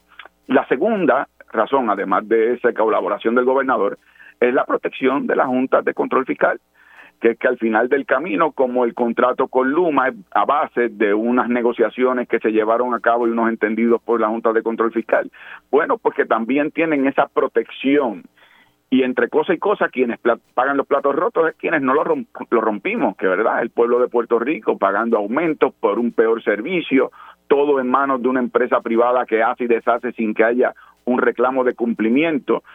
Si, si el, negociado de energía fuera a multar a, a, Luma como se señala por el negociado, 25 mil dólares diarios, le recuerdo que la cantidad asignada en el proceso de recuperación para el sistema energético en Puerto Rico es de 10 mil millones de dólares. Así que en gran medida están actuando como quien dice, lo que tengo que pagar son tres pesetas porque al final lo que me llevo en ganancia y lucro es mucho mayor, aunque eso afecte el servicio que te le da el país. Esa es la actitud que ha demostrado tener Luma y por eso siempre sus comunicados son tan insípidos y al mismo tiempo tan llenos de falsas eh, tareas que realizan, pero que el país no ve ni las vive. Bueno, y, y al final, si, si en efecto el negociado no, no sale convencido de la explicación que le vaya a dar Luma en su momento dado, eh, eso lo estaremos pagando todos nosotros, porque al final del día recuerden que esa tarifa fija para la administración ¿verdad? y, eh, del sistema de distribución y transmisión la pagamos nosotros. O sea, de 115 millones, recuerden también que se aumentó unos 7 millones eh, de esa de esa tarifa de administración, ¿verdad? Que, le pagamos a, Luma Energy. Ahora está en 122 millones, aunque ellos trataron de negarlo pero después el gobernador lo confirmó y después lo confirmó el mismo eh, director de la Autoridad para las Alianzas Público privada. Así que el tiempo siempre no, nos dio la razón. Ahora, aprovechando, aprovechando, ya mismo vamos con el tema del estatus, pero aprovechando ya que estamos hablando sobre la situación energética, el viernes oficialmente ya se presentó el plan de ajuste de la deuda que de la Autoridad de Energía Eléctrica, que sabemos que eso va a estar cambiando pero se presentó oficialmente un documento y del saque ya eh, sale a relucir de ese mismo documento que sí, que va a haber un cargo fijo eh, para los consumidores para poder pagar la deuda. No sabemos por cuánto tiempo está, entre 35 a 50 años. Y se habla también de un cargo a base del consumo. O sea, aquí se, se establecen dos cargos adicionales para, para los consumidores? Bueno, mira, yo yo pienso primero, este este acuerdo es preliminar, todavía tiene que ser aprobado por la, la juez Laura Taylor Swain, pero la realidad, Mili, es que toda solicitud que ha hecho la Junta eh, de Control Fiscal ha sido aprobada por la juez como parte de los acuerdos y entendidos eh, en estos procesos que, insisto, han sido procesos que los puertorriqueños no hemos participado, que el gobernador tiene a un representante que está pintado en la pared porque no tiene voto y que al final del camino pues son siete personas designadas por el, el cuerpo político estadounidense quienes están tomando decisiones que nos comprometen a 35 o 50 años. Eso sin yo querer sonar eh, pesimista, pero en la visión más optimista. Quiere decir que todavía mis nietos, cuando ya sean mayores y yo no esté aquí, estarían pagando las irresponsabilidades de los gobiernos del Partido Popular y del PNP. Por eso insisto en que estamos pagando los platos rotos quienes no los rompimos y quienes no han nacido ni siquiera para haber sido responsables de quienes nos comprometieron de una forma tan negligente. Yo siempre por eso he dicho, eh, aprovecho este contexto, eh, yo he dicho que aquí debería ocurrir como en cualquier país del mundo, pero no ocurre que es convocar a lo que debería ser una, una comisión de verdad y justicia y llevar ante un cuerpo judicial penal a quienes comprometieron económicamente a estas y futuras generaciones de una forma tan penalizante que nos está vaciando el país, que está haciendo imposible vivir aquí en condiciones de calidad mínima y que no tiene otra palabra que no sea que fueron acciones criminales. Sus consecuencias tienen no solamente para nosotros, un grave daño, sino para los que todavía no han nacido. Ese plan incluye dos cargos adicionales, como correctamente tú lo señalas, está el, eh, el, cargo por el plan y para el pago del, del, plan de ajustes, pero también el cargo de consumo. Ese cargo de consumo estoy seguro que cuando leamos las letras chiquitas es uno que variará y subirá de acuerdo, ¿verdad? A los precios de combustible, a los precios que en su momento estamos atados a, lo que son eh, el uso de combustible fósil, por lo tanto, eh, no se dará paso a energía renovable porque no es conveniente para el pago de, los bonistas y no es conveniente para las empresas privadas que están asumiendo control, en este caso distribución eh, y mantenimiento que es Luma, pero luego lo que veremos en las próximas semanas, que es el de generación Así que nos están eh, colocando en una posición de indefensión y yo aprovecho siempre estos momentos porque sería de mi parte irresponsable no recordarle al país que nos encontramos en esta situación, no, que no es porque nos están penalizando unas fuerzas extraterrestres que llegaron a Puerto Rico. Esto es consecuencia directa de las irresponsabilidades, la negligencia, la ineptitud y la corrupción, la politización de la Autoridad de Energía Eléctrica por parte de los gobiernos. Tienen nombre y apellido, Partido Popular y el PNP. Ahora los escucha uno por las esquinas quejándose, diciendo que no están de acuerdo. No, es que ellos fueron los que causaron este problema y ahora, en el ejercicio de su poder plenario, el Congreso determinó que bajo promesa hay una junta que toma las decisiones por nosotros, negociando con bonistas, estableciendo estos planes de ajuste. Y aquí estamos ahora, bajo la amenaza de dos cargos adicionales y lo que le vamos a dejar a las futuras generaciones, que incluyen a nuestros hijos y a nuestros nietos. Y cuidados y bisnietos, eh, al paso que, vamos. Y esto en torno a la Autoridad de Energía Eléctrica, estos dos posibles cargos, esto se suma al aumento de peaje que viene ahora en la Autoridad de Carreteras para poder pagar la deuda de, de carretera. Entonces, en un momento dado, nos impusieron dos cruditas bajo Alejandro García Padilla. Esos chavos pasaron al Fondo General, que era para pagar la deuda pero entonces ahora tenemos que pagar los peajes más caros para entonces pagar la deuda. Se suma también, ¿verdad?, a todo eso y todo lo que estamos viendo con, la inflación aquí en Puerto Rico como a nivel mundial, pero específicamente aquí lo estamos sintiendo bastante fuerte porque los salarios no aumentan. Los salarios se quedan igual y, y el costo de vida aumenta. Y rápidamente, Mili, yo comprendo que en un país que estamos tan azotados, la idea de estar repartiendo bonos como está haciendo el gobernador, es de inmediato una idea que parece loable, ¿verdad? Porque la gente tiene necesidad, yo la comprendo. Pero si sobra dinero para el, gobierno de Puerto Rico, ¿por qué no redirigirlos a calidad de vida general, como mejorar las condiciones del sistema de salud, como lo mínimo, que es el cumplimiento de la compra hasta de libros braille para los niños sordos que nuestras escuelas no están recibiendo este tipo de servicios? O sea, te estoy hablando de prioridades en un gobierno que prefirió dar la falsa impresión de que mira qué bien lo estoy haciendo, que ahora puedo repartir chavos a diestra y siniestra, dinero que se va a acabar en el periodo navideño y que luego nos quedamos nuevamente con una mano adelante y una atrás sin que haya una inversión en lo que es calidad de vida, de vida a mediano y largo plazo. Sí, no, definitivamente. Y, agrego a esto de la generación de la Autoridad de Energía Eléctrica, que sabemos que viene una alianza público-privada, ¿verdad? Y, ya se dice que ya esta empresa está seleccionada, lo cual recalco nuevamente la importancia de enmendar la ley para la autoridad de las alianzas público-privadas para que el pueblo se pueda enterar ¿verdad? Quiénes son las empresas con, con, ¿verdad? con quienes se está negociando cuando se van a hacer estas alianzas público-privadas. No estamos pidiendo tener el detalle, ¿verdad? O cosas eh, confidenciales, pero sí saber quiénes son esas empresas que, que se están evaluando, porque lamentablemente eso no se permite con la ley actual de las alianzas público-privadas. Y traigo esto porque me parece importante que en esto de la generación, los dos representantes del interés público, que uno lo seleccionó la Cámara, otro el Senado y después el gobernador, ¿verdad? Eh, de esas recomendaciones que hicieron ambos cuerpos, pues el gobernador seleccionó a estas dos personas. Eh, que hubo recientemente una, una, controversia con ellos de cómo ellos votaron eh, en torno ¿verdad? a la extensión del contrato suplementario de Luma Energy. Aquí yo creo que se juega un papel sumamente importante de cómo ellos votarían en esta alianza público-privada para la generación. Lo traigo a relucir para que no nos olvidemos ¿verdad? De, de este detalle que ellos ahí van a jugar un papel sumamente importante para no darle paso a esta alianza público-privada. ¿Cómo usted lo ve? Bueno, mira, como señalaste correctamente, sin ser muy repetitivo, los representantes del interés público en el proceso de lo que de lo que era la extensión del contrato de Luma actuaron contrario al interés público, porque se abstuvieron en un proceso de votación que requería el rechazo de que continuara no solamente el contrato tal cual estaba a favor de Luma, sino que además el mecanismo que se utilizó, que se negó que fuera más que verdad una renovación de un contrato fue como un término de dejar que el contrato continuara. Lo trataron como si como en lugar de ser un contrato nuevo lo trataron como si fuera un contrato que continúa de acuerdo a las mismas condiciones.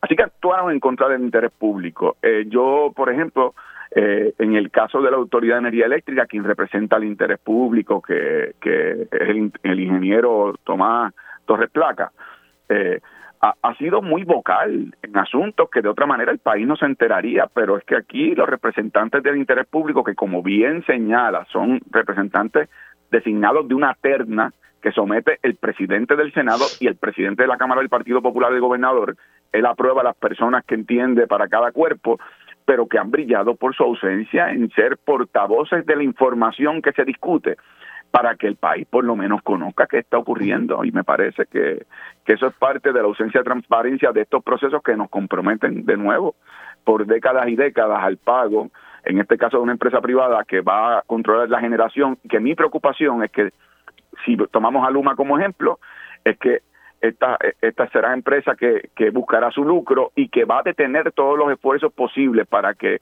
no haya la independencia eh, de energía, por ejemplo, a base de energía solar. ¿Por qué? Porque no les conviene a ellos económicamente, les conviene tener monopolio de la generación.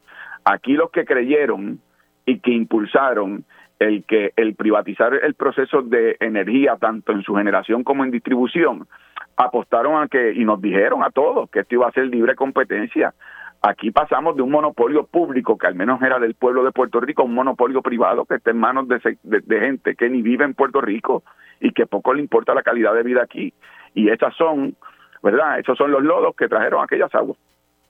Bueno, ahora pasamos al, tema del estatus. Eh, la semana pasada se aprueba este proyecto en la Cámara Federal y, pues que sí, que, que, es un proceso, como decía la, la congresista Nidia que que ella lo califica como uno histórico en el sentido de que por primera vez el Congreso dice, mira Puerto Rico, estas son las tres opciones, decide en una consulta y entonces luego seguimos el, curso eh, para descolonizar a, Puerto Rico. Lo que me llama la atención es que escuchando una entrevista eh, hacia la congresista, pues todo este proceso va a tener que comenzar nuevamente porque va a haber una Cámara de representantes no demócrata, sino republicana. Y entonces tenemos un Senado ahí, como decimos, a la raja de demócrata, pero pues habrán sus retos. Eh, y yo digo, bueno, entonces, ¿por qué bajar esto a votación? Simplemente por,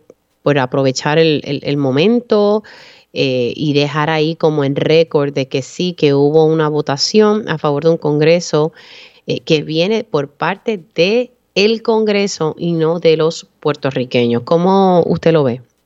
Bueno, mira, yo, yo deseo, ¿verdad? Sé que el tiempo siempre apremia, pero deseo tratar el tema con, con la mesura y seriedad que, que no escuché en el alboroto que se formó entre el liderato popular y PNP eh, la semana pasada. Yo creo que el proyecto Sí, porque que tú, sabes cómo es.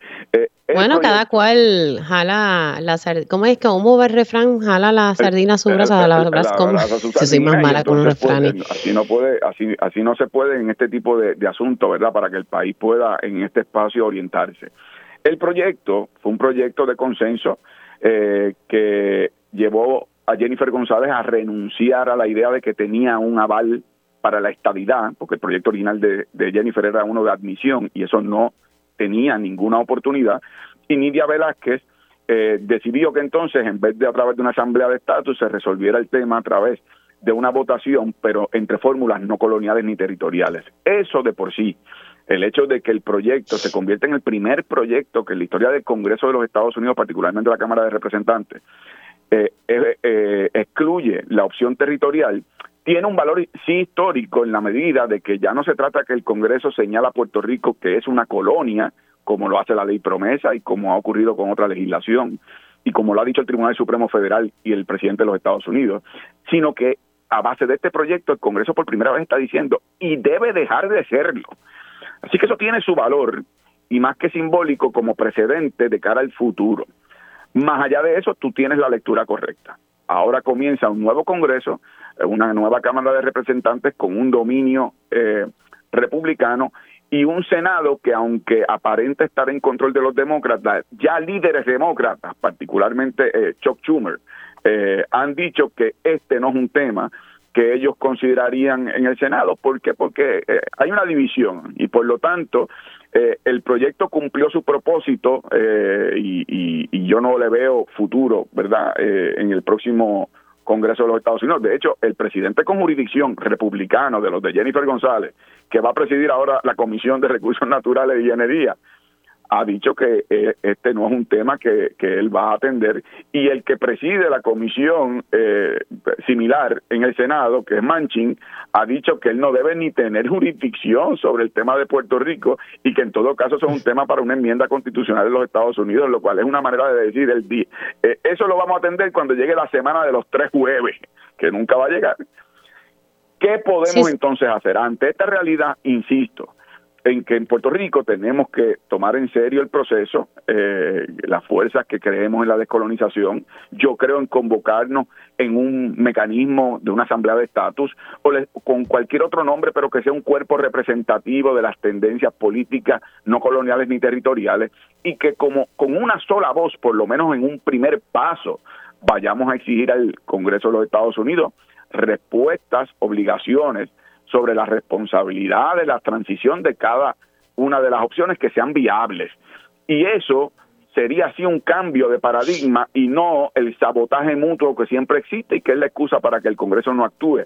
Además, activar la opinión pública estadounidense en, los, en reuniones con las mesas editoriales de distintos medios, eh, con, con la comunidad internacional, es generar desde Puerto Rico eh, una verdadera presión para que el Congreso actúe. El Congreso no ha tenido esa presión y no la ha tenido porque los gobiernos populares no quieren que cambie absolutamente nada y un gobierno PNP teme que presionar al Congreso signifique una negación a la estadidad eh, y lo han vivido de tal forma que por eso se aprueba un proyecto en último momento, pero ya entonces Steny Hoyer, aliado de Pierluisi, dijo, bueno, pero como no hay oportunidad, hagan ustedes algo allá en Puerto Rico. Y bueno, pues eh, eh, ahí tienen el mapa de lo que de lo que está ocurriendo y lo que debería ser el camino de los que en serio toman la descolonización.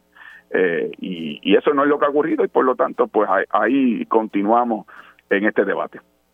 Pero valió la pena que se aprobara el mismo eh, porque la realidad es que hay que comenzar de nuevo todo el proceso y es como que ay Dios mío sí pero pero como paso cuán simbólico parezca dentro de los círculos de cómo se atienden los temas en los Estados Unidos, cuando se vuelva a tocar el tema de Puerto Rico, algún técnico, asesor o congresista pedirá, oye, pero venga, que ¿qué es lo último que se ha presentado sobre Puerto Rico?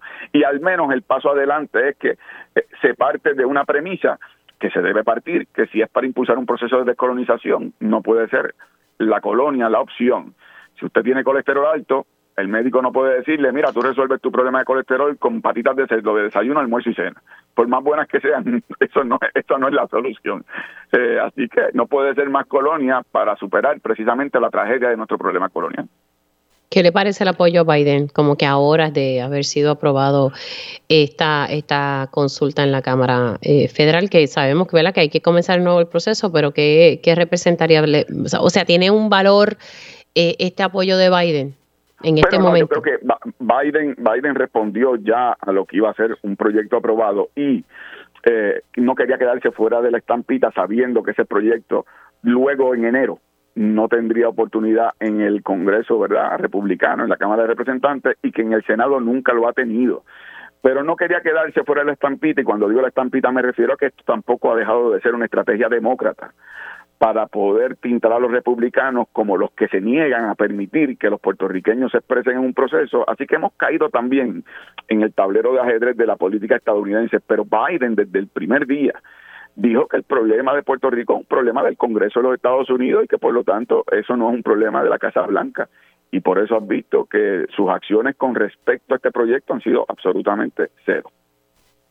Bueno, vamos a ver qué ocurre con esto. Lo que sí sabemos es que el PPD, por lo menos, eh, el, el liderato, ¿verdad? Los, los que están ahí eh, frente al PPD, pues no están muy a gusto porque ellos quieren que el Estado Libre Asociado esté en esas fórmulas y por lo menos lo que se aprobó la semana pasada, lo que hay es Estado Libre Asociación e Independencia. Mm, el Estado Libre Asociado no está por ningún lado. Bueno, licenciado, gracias. Cuídese mucho. Felicidades en esta Navidad. al equipo técnico, a los radioescuchas de Radio Isla, mis mejores deseos en esta Navidad y ya nos veremos o nos escucharemos pronto. Bueno, vamos a ver si, si, si, si se da una vueltecita por allí por la estación. Claro que sí. Se me cuida mucho, licenciado. Ahí ustedes escucharon al secretario general del PIB, el profesor y licenciado Juan Dalmau. Hacemos una pausa y hablamos eh, cómo va ¿Qué está haciendo el Departamento del Trabajo para importar la mano de obra que se necesita? Hablamos con el secretario al regreso de la pausa. Y ya estamos de regreso aquí en Dígame la Verdad por Radio Isla 1320. Les saluda Mili Méndez. Gracias por conectar. Vamos a dialogar ahora con el secretario del Departamento del Trabajo y buscamos darle seguimiento a la información que nos había suministrado el secretario sobre los esfuerzos que se están haciendo para importar mano de obra y poder cumplir y, tener ese capital humano para los proyectos de reconstrucción. Eh, que están ¿verdad? Eh, cogiendo movimiento en estos momentos eh, luego de que se iniciara ese proceso de desembolso. Algo que aquí el director del Core 3 pues ha hablado con nosotros eh, continuamente. Tengo en línea telefónica al secretario, a Gabriel Maldonado González. ¿Cómo está, secretario? Todo bien, usted, buenos días y felicidades en esta época navideña. Igualmente para usted y a sus seres queridos. Como, sé que ustedes eh, hicieron como un tipo, ¿verdad? Como una actividad orientando a todos los posibles patronos de cómo se pudiese hacer este esfuerzo. Finalmente, cómo, cómo corrió todo eso y, cómo va eh, el intento, ¿verdad? De traer esta mano de obra que se necesita en, en Puerto Rico.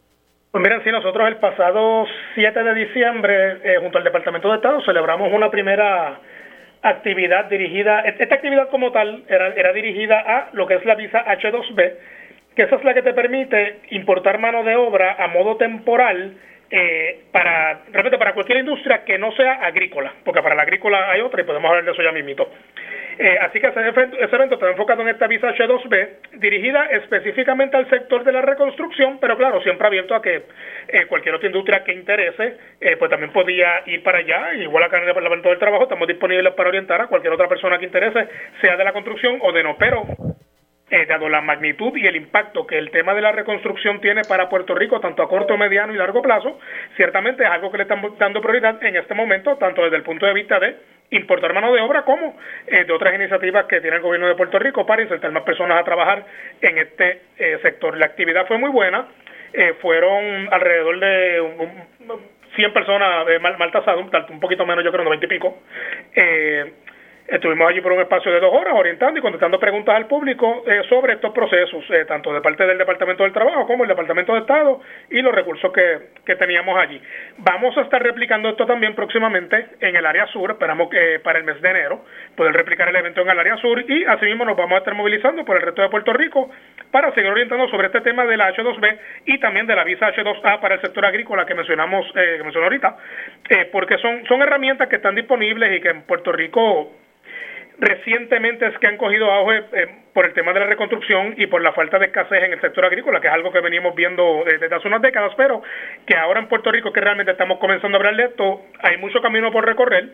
Eh, precisamente por eso que estamos haciendo estos eventos, porque eh, al, al día de hoy realmente no, para Puerto Rico, todavía no se ha convertido en una herramienta efectiva, pero eso es lo que queremos cambiar. Queremos que la gente aprenda eh, cómo es este proceso, se orienten bien, lo hagan con la anticipación que requiere y sigan todos los pasos al pie de la letra para lograr obtener estas visas, que no es la solución completa al problema en el caso de la reconstrucción y estamos claros con eso. De hecho, eh, en términos de política pública, eh, nosotros lo que queremos es insertar más mano de obra local, pero sabemos también que aquí va a haber tanto y tanto trabajo en términos de lo que es la reconstrucción de Puerto Rico, que esto es parte de la ecuación que va a ayudar a, ayudar a suplir parte de esa mano de obra que, tanto hace falta. Ahora, usted me había dicho en el pasado que teníamos una necesidad de unos 40 mil obreros, ¿verdad? 40 mil personas que, que, se necesitan para, para estos proyectos. Sí, serían aproximadamente 40 mil adicionales a los aproximadamente 32 mil que tenemos ahora. Sí, que lo que tenemos ahora mismo son 32 mil. Ahora, eh, en efecto, ya eh, eh, esas visas ya se autorizaron, o sea, esto es un esfuerzo que ustedes están orientando, pero ¿cuándo vamos a saber si esto ya se autorizó? Pues mira, de la manera que esto funciona, cada patrono tiene que correr el proceso por su cuenta, claro, con el apoyo de nosotros, el Departamento de Estado y, abogados privados y especialistas en derecho de inmigración si lo tuvieran.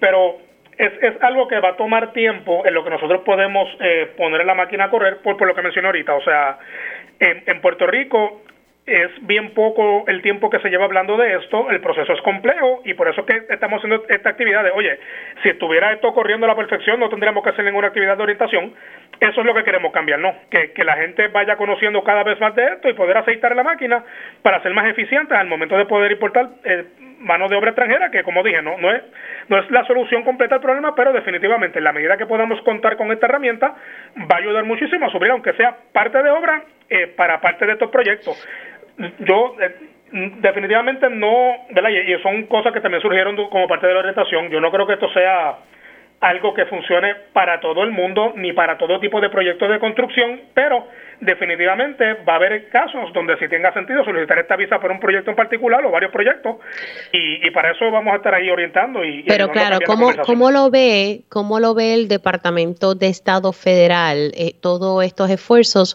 que se están haciendo a lo que quiero llegar es verdad si tenemos ya una luz verde preliminar sabemos que cada compañía, cada patrono va a tener que encargarse con, y ustedes le estarían dando apoyo, pero ya de por sí tenemos, ¿verdad?, luz verde para, para este proceso. Sí, no, miren, el, el, proceso existe hace décadas. O sea, realmente en, en sí, sí, lo sé, pero, pero el Departamento de Estado Federal ha dicho, mira, Puerto Rico, Zumba, eh, que nosotros lo vemos con buenos ojos, obviamente cada cual tiene que cumplir con las reglas, pero lo vemos con buenos ojos. Sí, sí, no, o sea, por eso le digo, o sea, el, proceso ya existe, Puerto Rico está lleva mucho tiempo incluido en esto también, eh, así que sí, sí, y de, y de hecho, o sea, eh, se autorizan visas, lo que pasa es que no se autorizan visas a los niveles que nosotros quisiéramos, o sea, de, las visas H2B, eh, realmente, o sea, bien recientemente ha habido una que otra autorización, pero bien, o sea, estoy hablando virtualmente nada, y por eso que estamos haciendo estos eventos para poder orientar. En el caso de la H2A, para el sector agrícola sí ha habido un poquito más de movimiento, pero eh, también hay que seguir orientando porque esto es algo que eh, nuestro sector agrícola eh, va a depender muchísimo más de esta herramienta de cara al futuro y así ha ocurrido en otras jurisdicciones de los Estados Unidos. O sea, han, visto esta herramienta como algo realmente viable para la falta de mano de obra agrícola. No sé si usted tenga ese número a la mano, cuántas visas H2A, las que van dirigidas al sector agrícola, que aquí en un momento se estaba ¿verdad? Eh, haciendo ese proceso y, muchos eh, dueños de fincas estaban haciendo esos procesos. Finalmente, ¿cuántas se dieron eh, para ese corre por semestre, pero mira, por, decir algunos eh, por decir algunos números, en el año programa 2021 solicitaron, ¿verdad? entre entre unas 36 solicitudes llegaron aproximadamente a 197 trabajadoras a Puerto Rico, que, que hacen falta más, eh, definitivamente, pero eh, ¿verdad? cuando lo comparamos con la H2B, eh, que pues para el, el, año, si, si, miramos ese año que acabo de decir para la H2A, realmente estamos hablando de que no, no, no ha habido mucho movimiento, ¿no? O sea, no, no, no al, al, día de hoy no, no, no han llegado. Pero, eh, de nuevo, o sea, queremos cambiar la conversación. Eh, para eso tenemos que orientar, tenemos que seguir con este esfuerzo eh, para que en Puerto Rico, al igual que ocurre en otras jurisdicciones de los Estados Unidos, esta herramienta sea realmente útil, tanto para el sector agrícola, el sector de la construcción y, otros sectores que están interesados, por ejemplo, en los restaurantes, el sector hotelero, también han mostrado mucho interés en poder traer esta mano de obra porque y, y ya entrando al tema de lo que son los, números del mercado laboral puertorriqueño, eh, a pesar de que los niveles de participación laboral, eh, los niveles de empleo y la tasa de, desempleo están en, números históricamente positivos, eh, definitivamente sabemos que en la calle los patronos, ¿verdad? en esto tanto público como privado, hay mucha necesidad de mano de obra adicional. Así que seguimos trabajando con estos esfuerzos, tanto desde el punto de vista de insertar mano de obra local como de poder traer gente extranjera para suplir esa necesidad. Entendí bien, usted me dijo que el sector hotelero también está mirando traer mano de obra. ¿Perdón? Entendí bien cuando me dijo que el sector hotelero quiere importar mano de obra. Sí, sí, ellos esa sectora también ha sido uno que tiene interés en este tipo de, solicitud. Pero vamos a lo mismo, ¿no? O sea, realmente al día de mm. hoy lo que es la visa H2B eh, no ha sido exitosa, pero creo que parte de, ese problema es precisamente porque es algo que en Puerto Rico es algo que recién ha entrado a, la conversación y que la gente está poco a poco aprendiendo eh, qué es esto y cómo funciona. Y yo, ¿verdad? nuestro nuestra meta es que a medida que pase el tiempo, precisamente a través de estas orientaciones y a través de seguir comunicando y apoyando eh, al sector privado con este tema, vamos a lograr que, que haya más, ¿no? Que, haya más movimiento, que haya más solicitudes y, y que haya y que, y que terminen en, en, más personas. De hecho, eh, ¿verdad? Cuando, cuando hablamos de, de, cómo se está moviendo esto, realmente es que no hay casi solicitudes ni del H2A ni del H2B. Por, por eso es que hacemos de nuevo todo este esfuerzo para comunicar que cómo funciona, qué hay que hacer y que la gente en efecto eh, pueda, completar este proceso.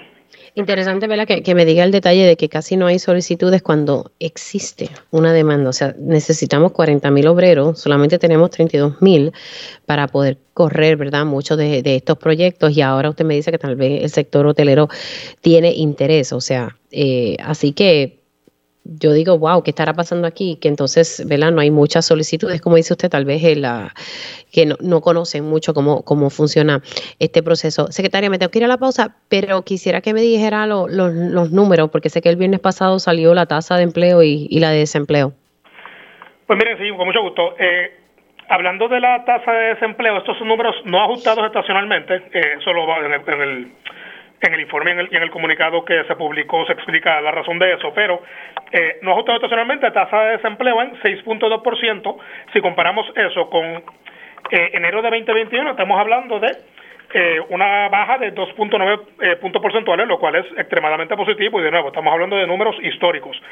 participación laboral eh, está en 44.4%, también números no ajustados estacionalmente. Si se compara con enero de 2021, estamos hablando de un aumento de 4 puntos porcentuales, que, ciertamente es, muchísimo. Eh, cuando miramos el empleo asalariado en agrícola, eh, se fijó, e-, este sí está ajustado estacionalmente, se fijó en 930.100, que son 76.000 más que en enero 2021. Eh, ¿verdad? Y así podemos seguir replicando toda esta data, eh, ¿verdad? Y hay más informes en, nuestros comunicados y en nuestras páginas y redes sociales. Pero en resumen, son números bien positivos y consistentes con el resto que hemos, ¿verdad? El resto de la data que hemos publicado en el 2022. Así que ahora quedaría el mes de diciembre, que debe estar ya publicándose esa data en enero, y esperamos que la tendencia continúe y próximamente, ¿verdad? Ya en enero estaremos repasando eh, qué pasó en el 2022 y proveyendo un poquito más de contexto sobre todos esos números. Secretario, gracias por haber entrado aquí unos minutos en, en Dígame la Verdad y muchas felicidades en estas Navidades. Cuídese mucho. Igualmente, muchas gracias a ustedes por la oportunidad. Como no, ustedes escucharon al secretario del Departamento del Trabajo, Gabriel Maldonado. Hacemos una pausa y regresamos en breve. Y ya estamos de regreso aquí en Dígame la Verdad por Radio Isla 1320. Ya mismito eh, vamos a estar hablando, eh, ir aquí, van a estar llamando por la directa eh, para entonces poder hablar de un tema que me parece que, es importante y es el hecho que el Departamento de Justicia está certificando cerca de 400 funcionarios adiestrados para prevenir feminicidios. Estamos hablando de unos 400 fiscales eh, que se están adiestrando y ya mismito voy a estar conectando eh, con una de las fiscales eh, de este programa para que nos hable un poquito ¿verdad? sobre este esfuerzo. Vamos a estar hablando con la fiscal Laura Hernández Gutiérrez. Ella es directora de la División de Coordinación de las Unidades Especializadas de Violencia Doméstica y Delitos Sexuales y Maltrato de Menores del Departamento de Justicia. Le damos los buenos días a la fiscal. ¿Cómo está? Muy bien, ¿y usted? Todo bien, todo bien, gracias a Dios. Fiscal, explíqueme un poquito, ¿verdad? Eh, ¿Se están adiestrando eh, solamente a fiscales o otros funcionarios del gobierno? ¿Cómo ustedes están trabajando este esfuerzo educativo? Bueno, el esfuerzo educativo que nosotros eh, auspiciamos la semana pasada fue una capacitación avanzada sobre estrangulamiento y su vínculo con los asesinatos, con los feminicidios íntimos eh, que tienen que ver con violencia de género y maltrato a menores. Esta capacitación avanzada fue multisectorial. Eh, el interés nuestro era poder incluir a todo aquel funcionario, tanto de gobierno como personal que trabaja en organizaciones no gubernamentales que brindan servicios, además de los jueces que forman parte del Poder Judicial de Puerto Rico, para que todos recibiéramos una capacitación que nos ayudara a establecer estrategias, políticas públicas y demás dirigidas hacia un solo fin, que es prevenir los asesinatos, los feminicidios en Puerto Rico. Ok, así que se le dio entonces, a, esto incluyó a funcionarios públicos, a también personas que trabajan en, organizaciones sin fines de lucro y me llamó la atención también que incluye a jueces. Exacto, se participaron más de 30 jueces que atienden asuntos eh, de naturaleza criminal y de familia, pero mayormente de naturaleza criminal, porque no hay esfuerzo que el Departamento de Justicia pueda lograr un resultado que no sea incorporando todos aquellos que trabajamos con las víctimas de violencia doméstica o violencia de género y maltrato a menores. necesitamos que todos estemos capacitándonos para poder lograr realmente unos resultados concretos que, que promuevan cambios, ¿ves? Así que el, el, eh, este, esta capacitación, el objetivo era poder reunir a todos los componentes del sistema judicial y de también de las agencias de gobierno, porque aquí participó el Departamento de Salud, Departamento de Educación, Familia, el Departamento de Seguridad Pública, que incluye a la Policía de Puerto Rico, Policía Municipal, organizaciones no gubernamentales como Coordinadora Paz para la Mujer, Matria, Observatorio de Equidad. Se incluyó también entonces eh, al Poder Judicial, todos reunidos trabajando eh, en conjunto estuvimos celebrando esa capacitación con mesas de trabajo donde nosotros incorporamos en esas mesas funcionarios de distintas que, que, realizan distintas funciones. Todos nos conocimos, establecimos lazos de comunicación, estrategias y expresamos en conjunto ideas de cambios y propuestas concretas de política pública con el fin de qué? De proteger a nuestras víctimas y no solamente de prevenir feminicidios, sino que se les brinden los servicios de salud que necesitan para poder proteger su salud, eh, tanto física como emocional. Y me imagino que también bregaron, ¿verdad?, con, con el detalle de, mm, de la sensibilidad a la hora de manejar estos casos. A veces, sin querer, juzgamos eh, los casos, eh, ¿verdad? De, por lo menos de violencia doméstica y eso. ¿Se, se trabajó también con, con ese aspecto dentro de la metodología? Bueno, la estrategia básicamente es que nosotros no podemos depender de nuestras víctimas para procesar los casos. Nosotros tenemos que todos enfocar nuestra investigación en la recopilación de evidencia y de testigos independientes a la víctima, porque en muchas ocasiones esa víctima está aterrorizada y nosotros no podemos dejar escapar evidencia para depender de ella, porque conocemos que en los casos de violencia doméstica de un 80-85% de, estas, de estos sobrevivientes se retratan en algún punto por distintas razones, pero muchas veces, y en el caso del estrangulamiento, es por el terror que sienten de su agresor. Así que uno de los enfoques que se les estaba trayendo tanto a la policía, fiscalía y al Poder Judicial es que tenemos que enfocarnos en la investigación y procurar esa recopilación de evidencia de la mejor manera. Y por eso tuvimos la participación del doctor William Smoke, que es un patólogo forense con una reputación a nivel de Estados Unidos eh, encomiable. O sea, el doctor Smoke eh, no solamente estuvo con los participantes los cuatro días, sino que él mismo extendió, y como le dicen por ahí nosotros los puertorriqueños, la ñapa, y concedió dos horas adicionales de entrenamiento forense. Y si usted hubiese visto cómo comenzaron a llegar policías, investigadores al hotel donde estábamos celebrando la actividad, porque abrimos esas últimas dos horas a toda persona que quisiera ampliar el conocimiento de la investigación forense. Y fue una experiencia increíble porque me llenó a mí de esperanza, no solamente a mí, a todo el mundo, porque esos deseos de poder mejorar y aprender eh, de otras técnicas que son tan necesarias para nosotros optimizar nuestra investigación y no tener que depender de nuestras víctimas, porque nuestras víctimas en muchas ocasiones, honestamente, no pueden realmente con el proceso porque es demasiado sí es un proceso es un proceso muy duro para la víctima. fiscal la verdad que me, me, me, me agrada mucho escuchar ese detalle cuando usted me dice que no podemos depender de la víctima para procesar los casos y que se trabaje mejor esa recopilación de evidencia, el manejo de esa escena, me parece que es esencial, porque como usted muy bien explicó, eh, muchas veces la víctima se echa para atrás, ¿verdad? Y, no debemos juzgar, juzgar el por qué, porque nadie sabe, ¿verdad?, cómo, qué es lo que está pasando ahí, sino aquella persona que está viviendo la agresión, ya sea fémina o varón, ¿verdad? Así que, me parece. Esto es un delito que, se, que, típicamente se dirige hacia la mujer. Y la víctima, la sobreviviente de estrangulamiento no fatal y asfixia, está aterrorizada porque vio a su vulnerabilidad frente a su agresor y que prácticamente en segundos pudo haber perdido el control de, de su cuerpo porque se desmayó, porque perdió el control.